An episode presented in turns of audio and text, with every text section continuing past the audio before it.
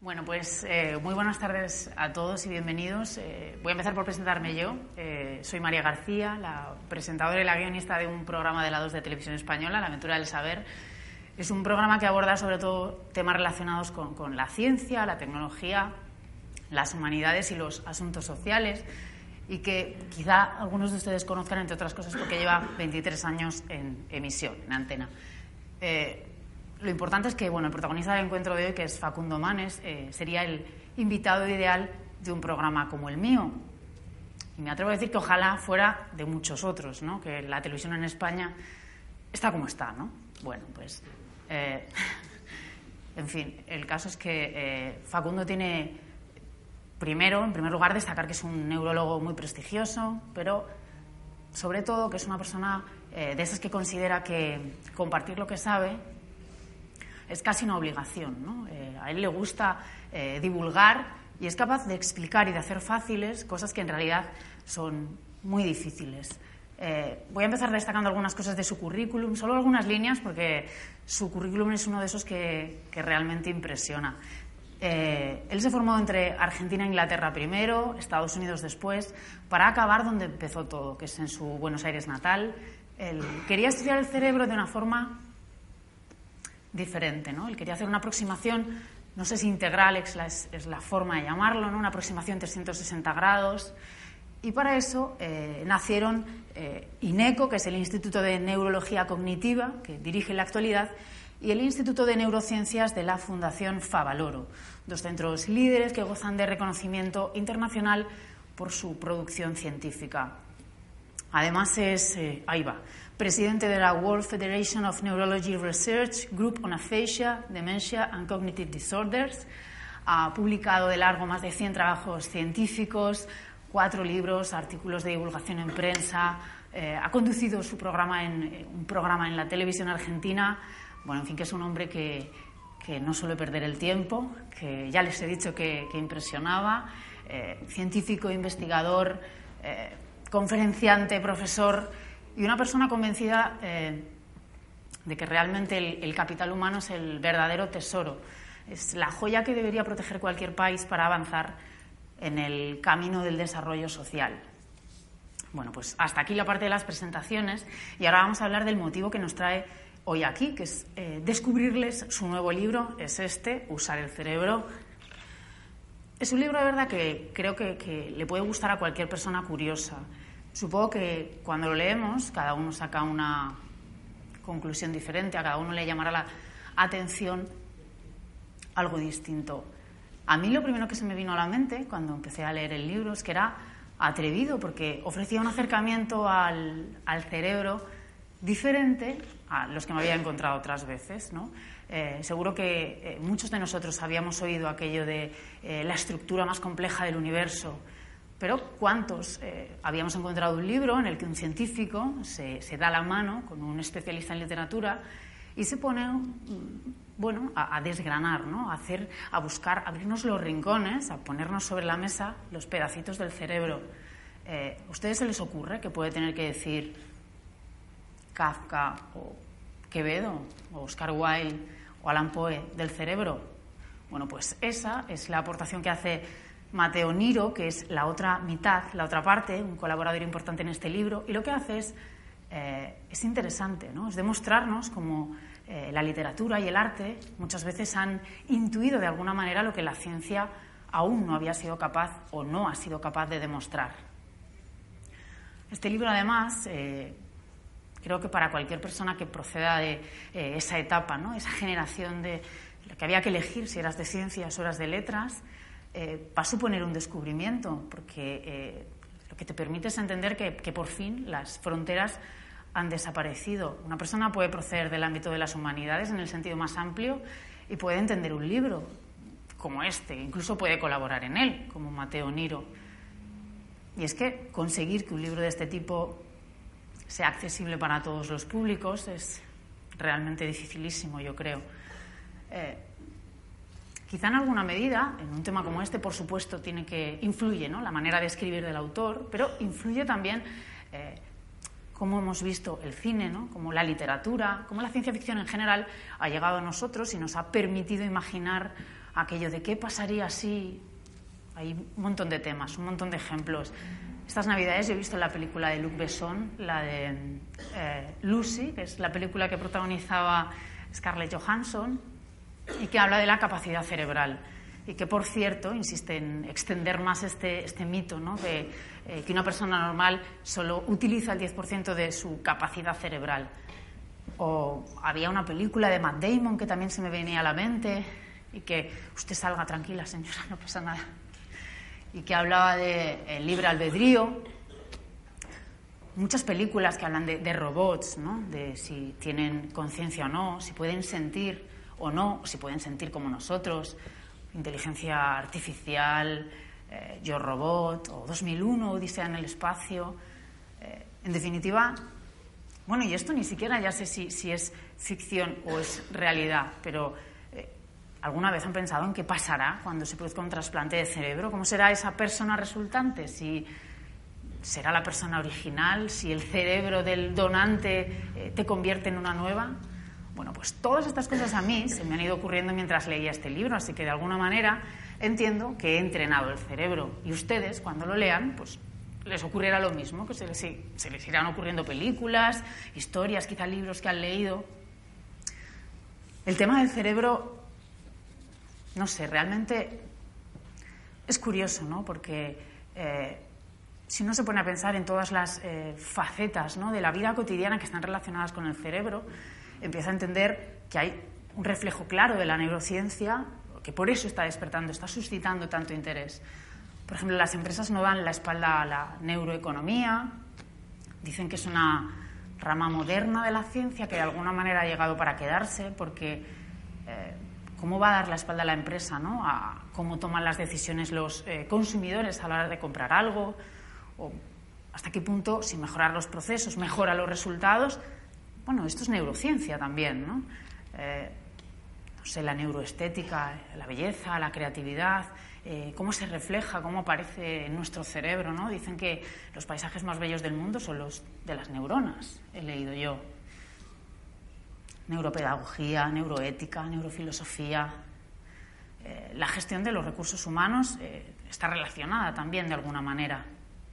Bueno, pues todo esto son aspectos que desarrolla este libro y en el que al final eh, lo que hace es ir creándonos un caminito que dice conocer nuestra mente para vivir mejor, que es eh, de lo que al final se trata la, ciencia, de lo que busca la ciencia en general, ¿no? Eh, generar conocimiento para que podamos vivir de una manera más plena. Una de las cosas que me llamaba la atención era pensar en lo que yo sabía o creía saber del cerebro porque leyendo el libro uno va encontrando llamadas de atención y en todo piensa, pues esto alguna vez me lo he preguntado, pues yo esto pensaba que era así, pues yo lo contrario. Por ejemplo, ¿cuántas veces escuchamos ¿no? que, hay que ser multitarea, que tenemos que aprender a saltar rápido de una actividad a otra? Pues, ¿qué piensa de eso nuestro cerebro? O, Ustedes sabían que, no siempre el cerebro ha sido el centro de todo. Eh, hubo una época en la que, por ejemplo, Aristóteles pensaba que el corazón era en realidad el centro de nuestro ser, o incluso han pensado algunos que el alma, aunque esto ya nos deriva, ¿no? ya nos saca del tema científico, o en qué detalles más o menos grandes se puede notar que eh, el cerebro de un hombre y una mujer son diferentes. Esto lo dice la ciencia, que no entiende de, eh, matices, ¿no? de lo políticamente incorrecto no entiende. Es así. Eh, somos iguales en derechos, en deberes, en inteligencia, pero nuestros cerebros son diferentes y eso significa que amamos diferente de alguna manera, vivimos diferente, aprendemos diferente. Bueno, pues todas esas respuestas están en este libro. No quisiera extenderme mucho más, pero eh, recordarles algunas de las cosas eh, más llamativas, ¿no? de esas que se, se, han grabado un poquito en mi mente. Es que eh, es nuestro disco duro, es el órgano más complejo de, de nuestro cuerpo, no se desgasta con el entrenamiento, nos puede hacer avanzar, frenar en seco, sorprendernos, emocionarnos. Eh, es difícil ¿no? explicar con palabras todo lo que es capaz el cerebro. Y además, eh, no sé, hay una parte, ensalzamos mucho la memoria, pero qué poco nos acordamos a veces eh, del olvido. Pues eso también nos lo concede el cerebro, ¿no? la posibilidad de abrir un cajón un poco más profundo que los demás, donde podemos esconder algo, todo eso que no queremos tener a mano, eh, que no nos gusta tener cerca.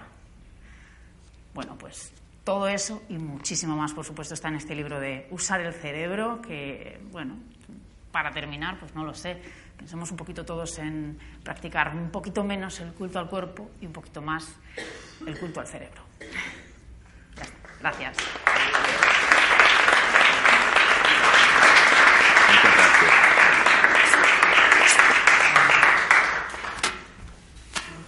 Bueno, muchas gracias por, por su tiempo, por venir a escuchar sobre el cerebro, sobre los avances de la, de la ciencia del cerebro.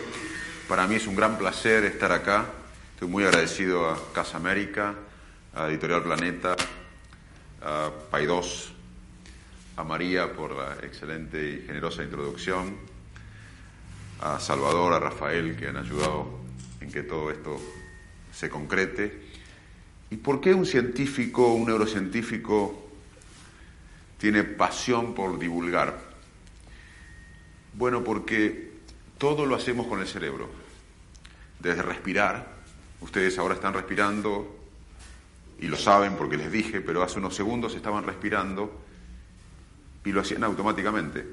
Había un centro nervioso, un centro cerebral que regulaba su respiración. Desde respirar hasta resolver los problemas filosóficos más complejos que tenemos cada día, todo lo hacemos con el cerebro.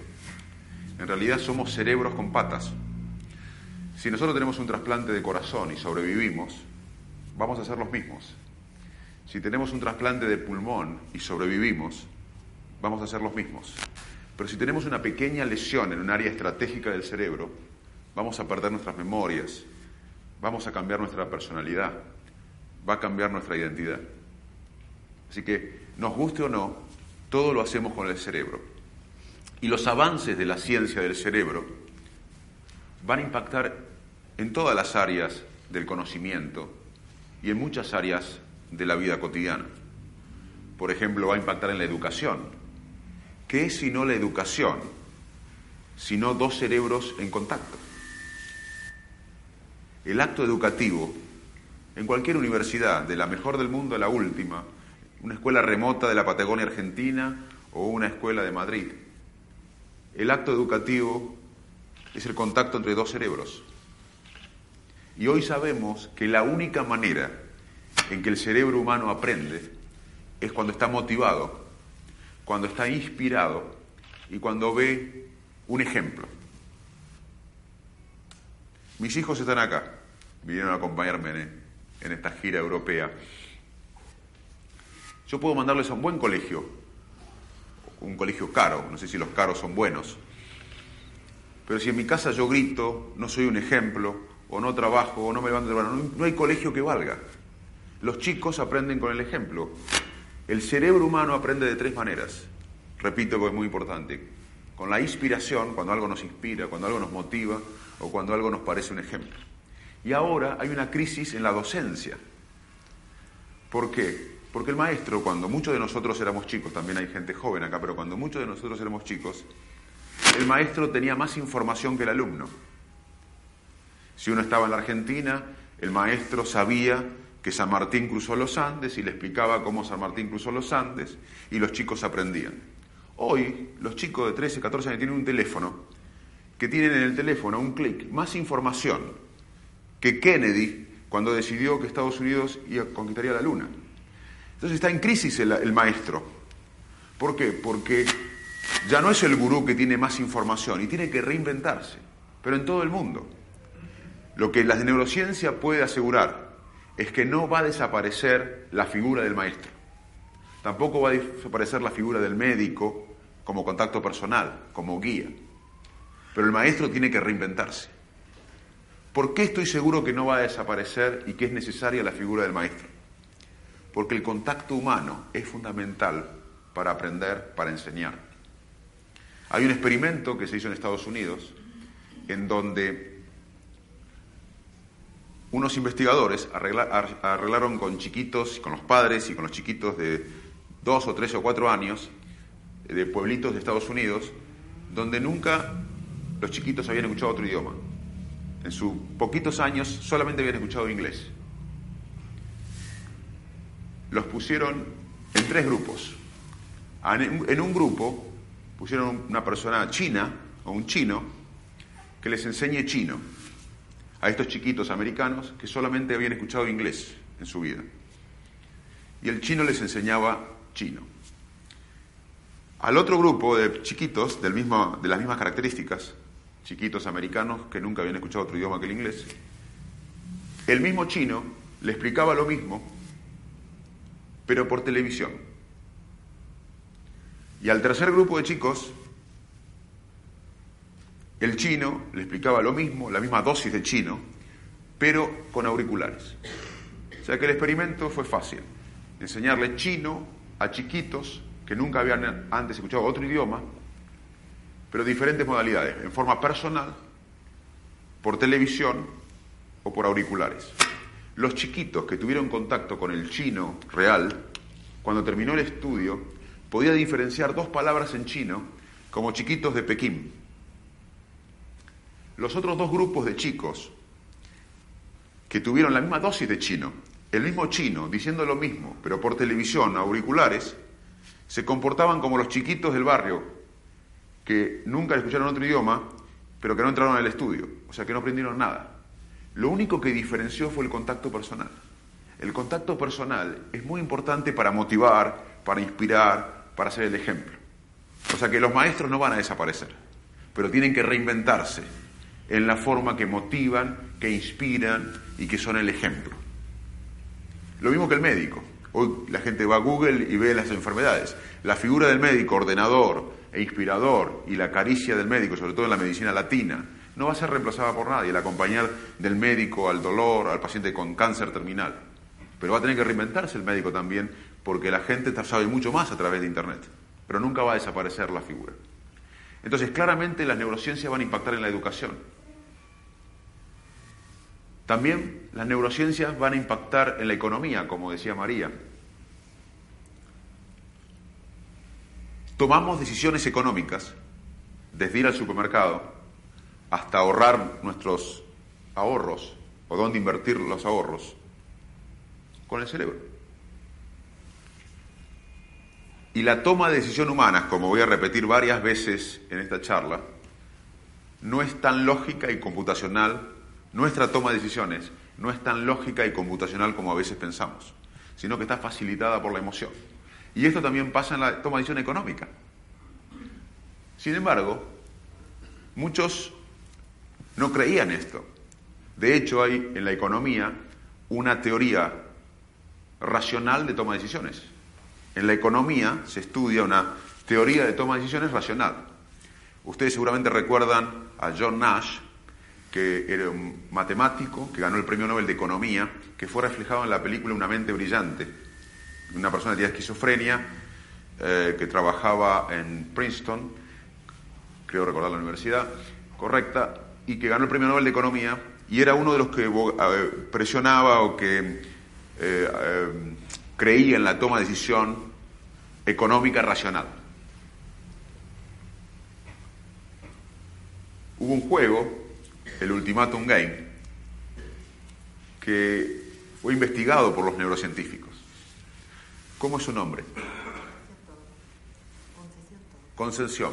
Concesión tiene mil dólares, mil euros en el juego el Ultimatum Game. Entonces Concepción dice, en el juego está permitido dividir esos mil euros como ella quiera.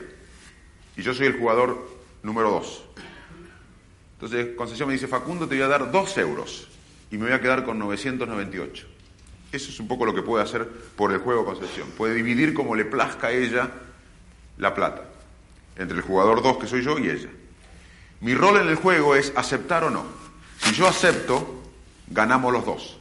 Ella gana 998 euros y yo gano 2. Si yo no acepto, perdemos los dos. Ella pierde 998 y yo pierdo de ganar 2.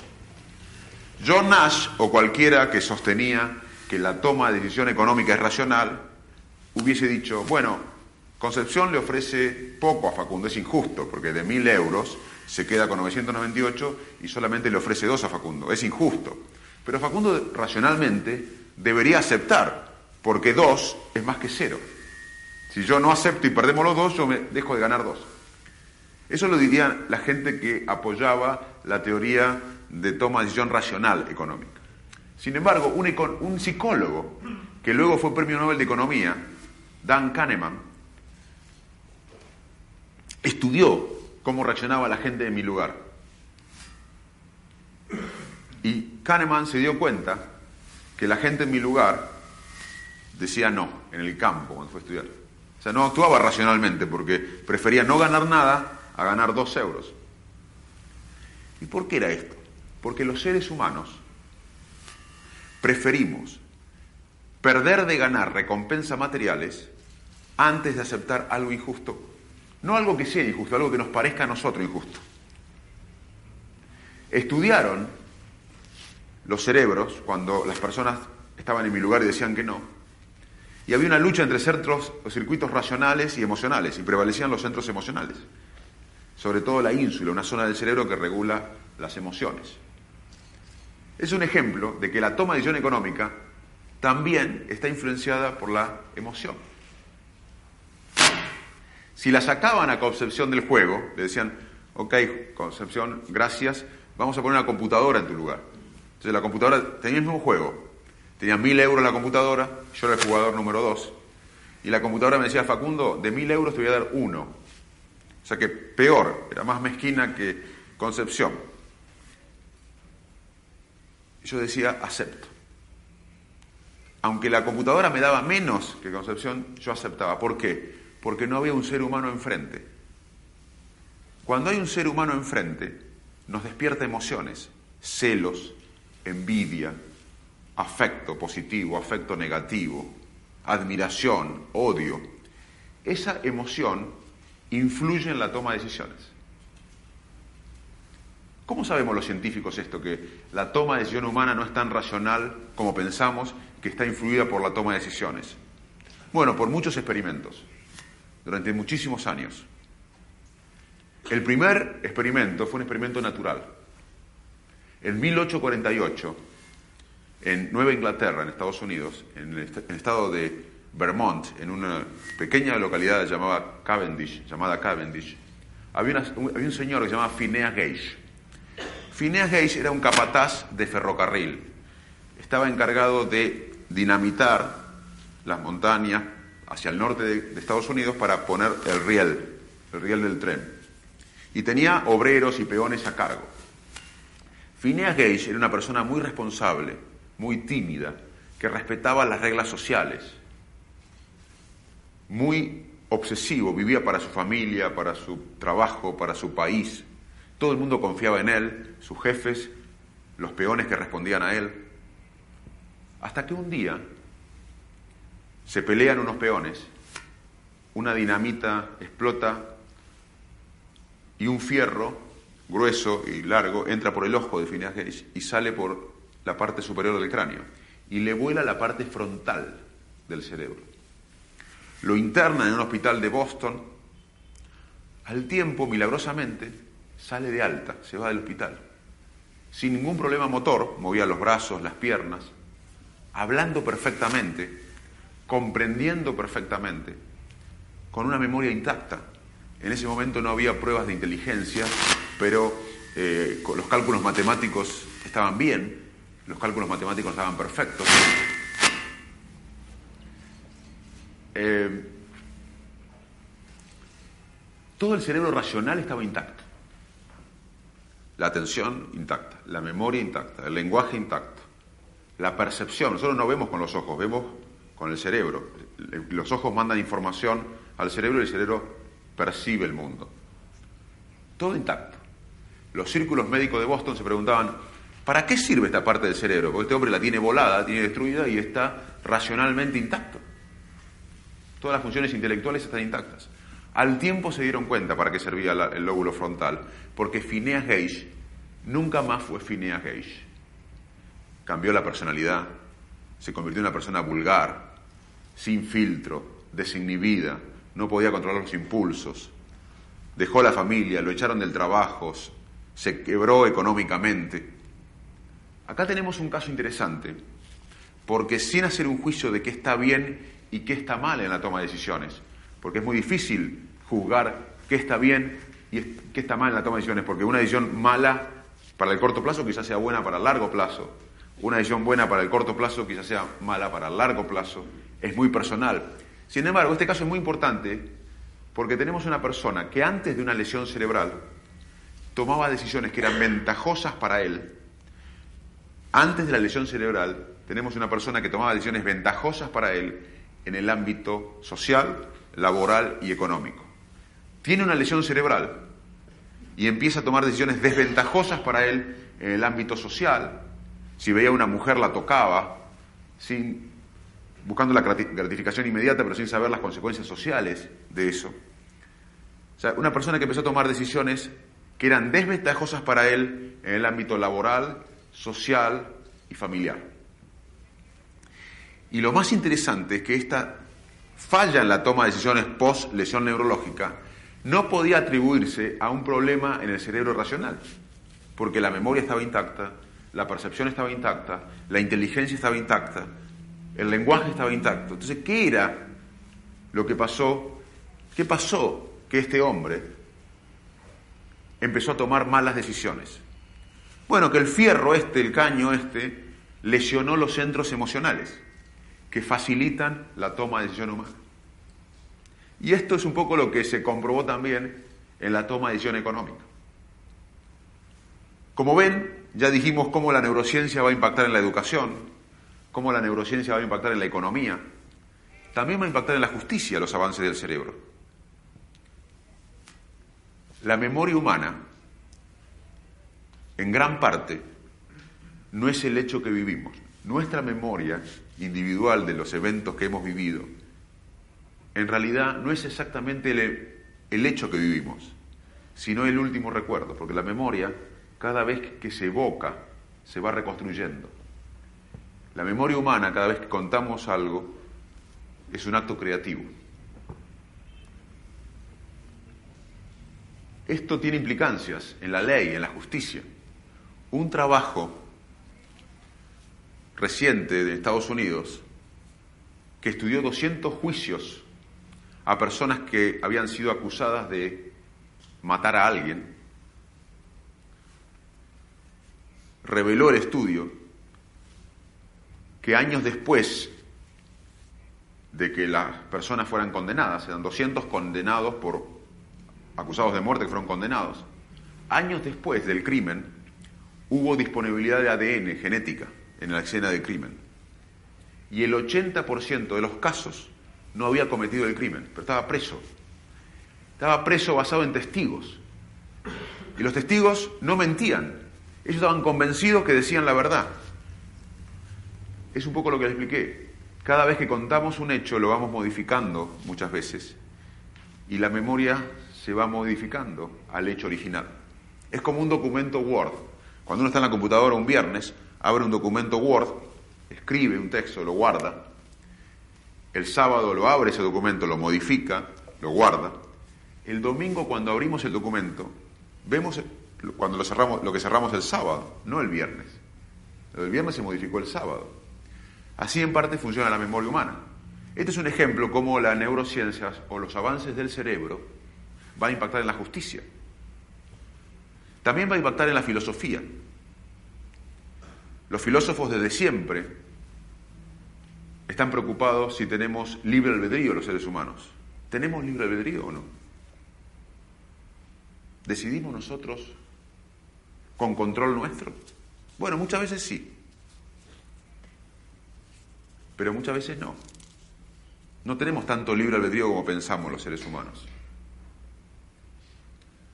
De hecho,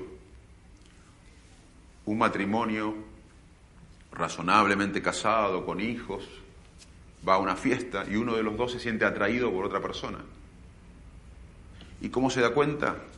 Porque tiene taquicardia, se pone nervioso, colorado, no habla bien. Y si uno tendría libre albedrío, siempre elegiría enamorarse o que tenga estos sentimientos con la pareja de uno, pero si no, no habría divorcios. Uno puede elegir con quién vivir, pero no de quién enamorarse. ¿Y quién decide cuando cambian las sensaciones corporales de que nos gusta a alguien. Benjamin Libet, un investigador de California, puso electrodos en el cerebro y notó que el cerebro reacciona antes de que la gente sea consciente de hacer un acto motor. Nosotros en Argentina hicimos el experimento, en realidad en Chile. En Chile hay una tensión racial entre los mapuches, que son los aborígenes, chilenos, y los chilenos no mapuches. Hay una tensión racial, étnica. Pusimos electrodos en los mapuches, en los chilenos no mapuches, y le mostrábamos fotos de mapuches y chilenos no mapuches. En menos de 170 milisegundos, en menos de un parpadeo, el cerebro detectaba si pertenecía a su etnia o no. Y si pertenecía a su etnia, lo asociaba con palabras positivas, amor y paz. Si no pertenecía a su etnia, con palabras negativas, odio y guerra. Antes que el cerebro sea consciente, ya sabemos. Es más, esta charla le, habrá gustado, le va a gustar o no mi imagen que di ahí. Si yo les caí bien, seguramente se van a ir contentos y van a justificar que esta charla fue buena. Si yo les caí mal, esto es todo argentino más que viene a hablar acá a Madrid. O sea que todo lo que estoy hablando es para cumplir con el horario en realidad. Pero ya ustedes tomaron una decisión si les gusta o no, si les caigo bien o no. Entonces, las neurociencias van a impactar en la filosofía. Por eso sentimos que la neurociencia no debe, o los avances del estudio científico del cerebro, no, queden, no deben quedar restringidos a los laboratorios, no deben quedar restringidos a los científicos. La sociedad toda tiene que conocer los avances que tenemos hasta ahora, los límites de la neurociencia y los futuros avances, porque la sociedad va a tener que debatir muchos dilemas éticos y morales que nos va a enfrentar el avance de la neurociencia. Uno de ellos, ¿cuál es uno de los avances? Bueno, hoy sabemos que hay dos aspectos de la conciencia. Estar despierto y estar conectado con el ambiente.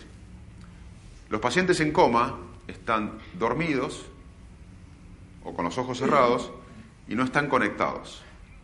Los pacientes en estado vegetativo están despiertos, pero no están conectados. Hay otros pacientes con estados de conciencia mínima, donde están despiertos y a veces tienen respuestas eh, voluntarias, no siempre. Le decimos a un paciente con estado de conciencia mínima, está así, saca la lengua, saca la lengua, saca la lengua, nada.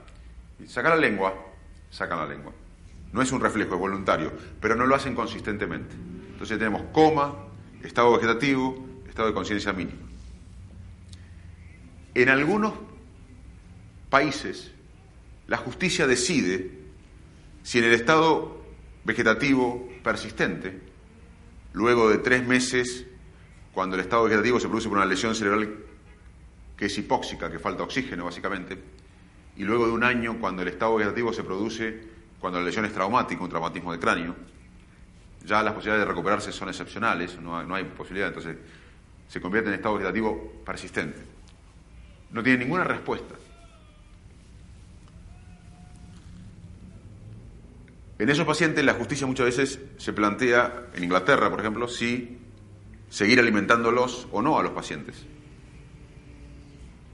Ahora la neurociencia ha demostrado, y parte de nuestro, laboratorio también en Argentina, ha demostrado que algunos de estos pacientes con estado vegetativo, algunos, no todos, pero algunos de estos pacientes con estado vegetativo, que no tienen ninguna respuesta voluntaria, ante cientos, estímulos, estímulos tienen actividad cerebral. ¿Y qué hacemos con esas personas? ¿Los desconectamos o no? Porque no tienen ninguna respuesta, pero cuando le mostramos la foto de un familiar, se activa ciertas partes del cerebro. ¿Y qué significa esa activación? ¿Significa conciencia? ¿Significa solamente una activación? Esto es un dilema ético y moral. ¿Qué hacemos con esta información?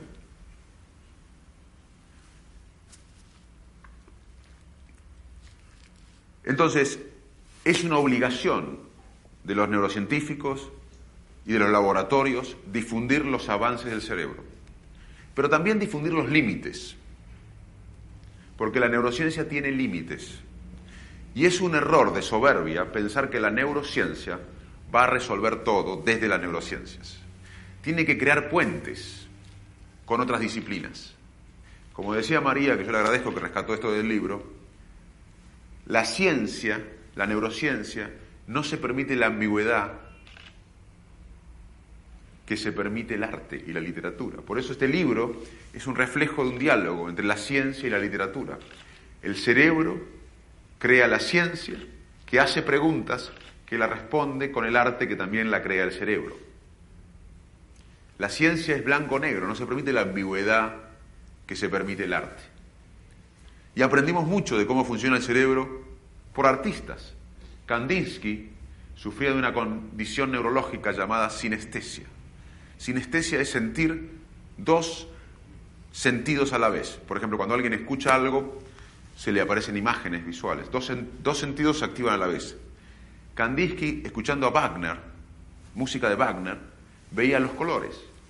Y Kandinsky pintó el movimiento. Una de las características de la obra de Kandinsky fue pintar el movimiento. Mondrian pintaba en forma horizontal y vertical. Y el cerebro tiene neuronas que responden a esos estímulos verticales y horizontales. O sea que Mondrian sabía antes que los neurocientíficos cómo la corteza visual interpretaba cierta información visual. Así que para nosotros y para mí, el puente con otras disciplinas es clave para el futuro. En la educación, para mí es un error que la neurociencia vaya al aula y le diga a los maestros o a los docentes o a los educadores cómo educar basados en el cerebro o que los educadores agarren información de la neurociencia y lo apliquen. Es un error. Tenemos que trabajar codo a codo con los educadores, sin jerarquía, con humildad, con la justicia, con los filósofos, con los economistas. Es un error creer que la neurociencia lo va a explicar todo. Tenemos que crear puentes con otras disciplinas y en mi opinión ese es el futuro. Quiero contarles algunas cosas que descubrió la neurociencia. Una de ellas es cómo funciona la memoria humana. No tenemos una sola memoria. Es erróneo pensar que tenemos una cajita en el cerebro donde guardamos los recuerdos. Nada más cerrado que eso. No tenemos una cajita donde guardamos los recuerdos. Hay diferentes tipos de memoria. Por ejemplo, Saber que Madrid es la capital de España. ¿Cuándo la aprendimos? Ninguno sabe. Ni muchos de ustedes que deben ser madrileños. Ninguno sabe. ¿Cuándo aprendí yo que Argentina era un país? Estamos en veremos todavía si somos un país, pero...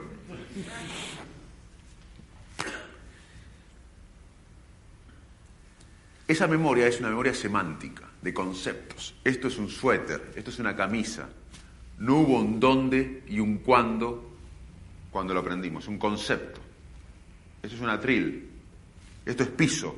No hay dónde y cuándo. Sabemos que esto es piso, atril, Madrid es la capital de España, Argentina es un país, pero no hay un dónde y un cuándo. En cambio, yo recuerdo el día que me recibí de médico o el día que me casé. Fue en tal lugar, tal día. Hay una memoria que tiene un dónde y un cuándo. Mañana a la mañana ustedes van a recordar esta charla. Y si no, les sugiero que pidan un turno a un neurólogo cognitivo. Por más que no les haya gustado, deberían recordarla mañana. Esa memoria es episódica. ¿Dónde y cuándo? Yo ayer estuve en la Casa América escuchando a Facundo Manes, un argentino neurocientífico, hablar sobre el cerebro. ¿Dónde y cuándo? Es una memoria episódica. Ya tenemos dos tipos de memoria, semántica, conceptos, episódica, dónde y cuándo. Hay otra memoria que es más online, se llama memoria de trabajo o working memory. Es una memoria cuando tenemos información unos segundos en la cabeza y luego la perdemos. Es, por ejemplo, tener un teléfono, un número de teléfono en la cabeza y luego hablamos con la persona y lo olvidamos el número. Es una memoria que tiene que ver con la atención y es una memoria que se afecta con la atención en personas jóvenes. Y muchas personas jóvenes con estrés, ansiedad, depresión, tienen poca atención, porque el estrés, la ansiedad y la depresión afectan la atención. Entonces, tienen problema, la gente dice, tengo problema de memoria, tengo Alzheimer, tiene 40, 50 años. No tienen Alzheimer. Tienen un problema de atención, producto del estrés, de la ansiedad, de la depresión. Y si uno no tiene atención, no va a recordar nada. Nunca vamos a recordar nada que no lo atendimos. Uno está en el cine, hay una película, hay una película, estamos viendo una película, hay una escena en la montaña.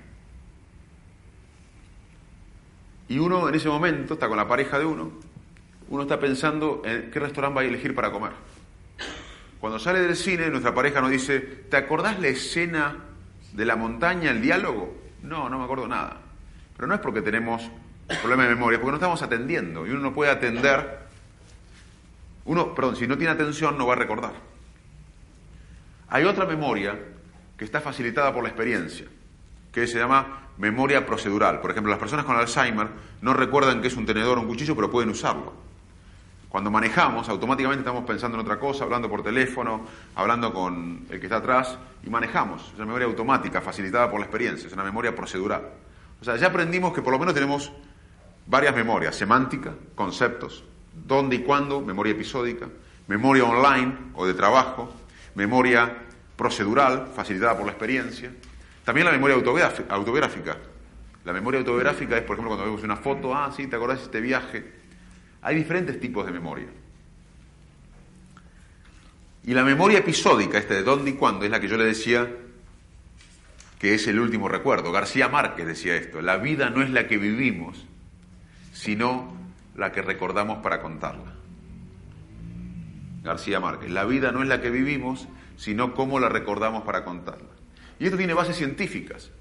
Un gran investigador en neurociencias, Joe Ledux, en Nueva York, hizo una serie de experimentos que van a ayudarles a comprender cómo procesamos la memoria. En animalitos se les enseñaba a los animalitos una memoria muy simple de asociación, un sonido pip con un cosquilleo eléctrico, o sea, los animalitos aprendían a que el pip era seguido de un masaje eléctrico. A los cuatro días, los animalitos, sentían el pip y se quedaban paralizados porque venía el, el cosquilleo. Es un aprendizaje simple. Ese grupo de investigación agarró animalitos de esa especie, pero vírgenes de esa memoria, que no, habían estado expuestos a esa memoria, y cuando le hacían aprender esta memoria, asociar el ruido con el masaje eléctrico, le inyectaban una droga en el cerebro, un fármaco que bloqueaba la síntesis de proteínas. Las proteínas son como ladrillos que construyen eh, varias cosas en las células y también son claves las proteínas, la síntesis de proteínas para reforzar las neuronas entre sí. Las memorias humanas, nuestro primer beso, están en el cerebro en forma de circuitos neuronales reforzados, que cada vez que se recuerdan se refuerzan. Y este refuerzo tiene que ver con la síntesis de proteína. Esta droga bloqueaba la síntesis de proteína. Entonces, agarraron los animalitos, le daban el pip, el masaje, el cosquilleo eléctrico y le daban la droga. A los cuatro días, los animalitos sentían el pip y no se asustaban. No se asustaban porque la droga que frenaba la síntesis de proteína bloqueó la formación de una memoria. A mí me parece fantástico este hecho, más allá si es ético o no bloquear memorias, es que si la memoria se puede bloquear por una medicación de la cual sabemos el efecto que hace, que es bloquear la síntesis de proteína, es porque la memoria no es el alma, es un hecho concreto. Si uno puede bloquearla, es un hecho concreto, son neuronas conectadas. Un investigador más joven del grupo hizo otro experimento relevante al tiempo. Porque este experimento fue impedir la formación de nuevas memorias con un fármaco. Pero agarró animales que ya habían aprendido a relacionar el pip con el masaje eléctrico. Y en ese momento ya habían aprendido, ya los animales escuchaban el pip y se asustaban, porque venía el masaje eléctrico, tenían incorporada la memoria, tenían incorporada la memoria. Los pusieron en una situación experimental, le dieron el pip, los animales se asustaron, y ahí le dieron la droga otra vez que frenaba o que bloqueaba la síntesis de proteína. A los cuatro días, los animalitos escuchaban el pip y no se asustaban se había borrado la memoria, porque ya estos animales tenían la memoria incorporada, no era como el primer experimento que se impedía la formación de la memoria. O sea que, ¿por qué pasó esto? ¿Por qué animales que tenían una memoria incorporada, cuando la memoria se expuso, le inyectaron un fármaco que bloqueaba la, síntesis de proteína y la memoria desapareció? Porque cuando uno expone la memoria, cuando uno cuenta algo, se hace inestable. y se vuelve a guardar. Pero si cuando se hizo inestable, si cuando se hizo lo contó, se modificó, lo que se guarda es diferente al hecho que vivimos. Así que la memoria humana, en realidad nuestra memoria, es un hecho creativo. Cada vez que memorizamos y contamos algo, en cierta manera lo reconstruimos. Muchas veces coincide con el episodio que vivimos, pero muchas veces es totalmente diferente. Nosotros estamos convencidos, como los testigos que acusaban a la gente, este lo mató, y nunca fue así. Porque la memoria humana se va modificando a medida que evocamos los recuerdos. Y para terminar, creo que tenía 20 minutos, pero me fui un poco de tiempo y les pido disculpas. Para terminar, les quiero contar algunos aspectos de la creatividad. No sabemos bien cómo el cerebro genera la creatividad, pero sí sabemos en qué contexto se genera la creatividad. Hay que pensar mucho obsesivamente un problema. Paul McCartney escribió Yesterday durmiendo, la soñó, pero antes lo venía pensando activamente, obsesivamente. O sea, en términos de creatividad, la inspiración es para amateurs. Yo no voy a ir caminando por Madrid luego de esta charla y voy a resolver un problema que nunca pensé antes. Por ahí resuelvo relajadamente algún problema que me tiene obsesionado. O sea, el primer eh, requisito para crear algo es pensar obsesivamente un tema. Uno tiene que pensar apasionadamente un tema. Pero quizás la solución no aparece cuando estamos pensando el problema, aparece cuando nos relajamos cuando estamos dormidos o entre dormidos, o tirados en el sofá, o tomando solo, bañándonos. Porque el momento eureka suele aparecer cuando estamos relajados. Pero antes tenemos que haber pensado obsesivamente. Es más, los pensamientos obsesivos muchas veces se correlacionan más con la creatividad que el coeficiente intelectual. El coeficiente intelectual puede ser alto o bajo, pero cuando es normal, dentro del rango normal, no incide en la creatividad. Lo que incide es el pensamiento obsesivo. También hay que estar un poco loco para crear. Y tener miedo de equivocarse. Estar preparado, perdón, estar preparado para equivocarse. La sociedad moderna y la escuela moderna estigmatiza el error. Y nadie ha creado algo importante sin haberse equivocado muchas veces. Uno tiene que estar preparado para equivocarse. Es bueno equivocarse para crear. Lo último que quiero decirles es que uno empieza a perder memoria a los 40, 50 años. Y es normal perder memoria. De hecho, el olvido es uno de los aspectos más importantes de la memoria. Borges graficó esto en un cuento. Borges escribió un cuento llamado Funes el Memorioso. Funes era un personaje de un rural de un campo de la provincia de Entre Ríos, en Argentina, que tenía la tragedia en el cuento, según Borges, de recordar todo. Funes me recordaba todo. Entonces Funes tenía que vivir 24 horas mañana solamente para recordar las 24 horas de hoy. No podía aprender nada nuevo, no podía asociar nada nuevo. El olvido es muy importante y Borges lo grafica magistralmente en ese cuento. Nosotros olvidamos todo. Si yo le digo a María, que tiene un buen cerebro, contame tu escuela secundaria, cinco años de su vida, en 40 minutos le sobra para contarme cinco años de su vida olvidamos todo. Cinco años de la escuela secundaria, en un momento importante de la vida. Con 30, 40 minutos nos sobra para contar, a no ser que inventemos o que creemos las cosas, nos, nos olvidamos de todo. Entonces, si en la vida nos olvidamos de todo, ¿qué recordamos? Recordamos lo que nos emociona. Solamente recordamos lo que nos emociona. Los seres humanos somos seres emocionales. Y la emoción facilita la conducta, facilita lo que memorizamos, facilita la toma de decisiones. Y los avances en la neurociencia necesitan de otras disciplinas. Necesitan de otras disciplinas. Así que espero que esta primera charla pueda ser el comienzo de un diálogo entre la neurociencia y todas las disciplinas que seguramente ustedes hacen o conocen. Muchas gracias.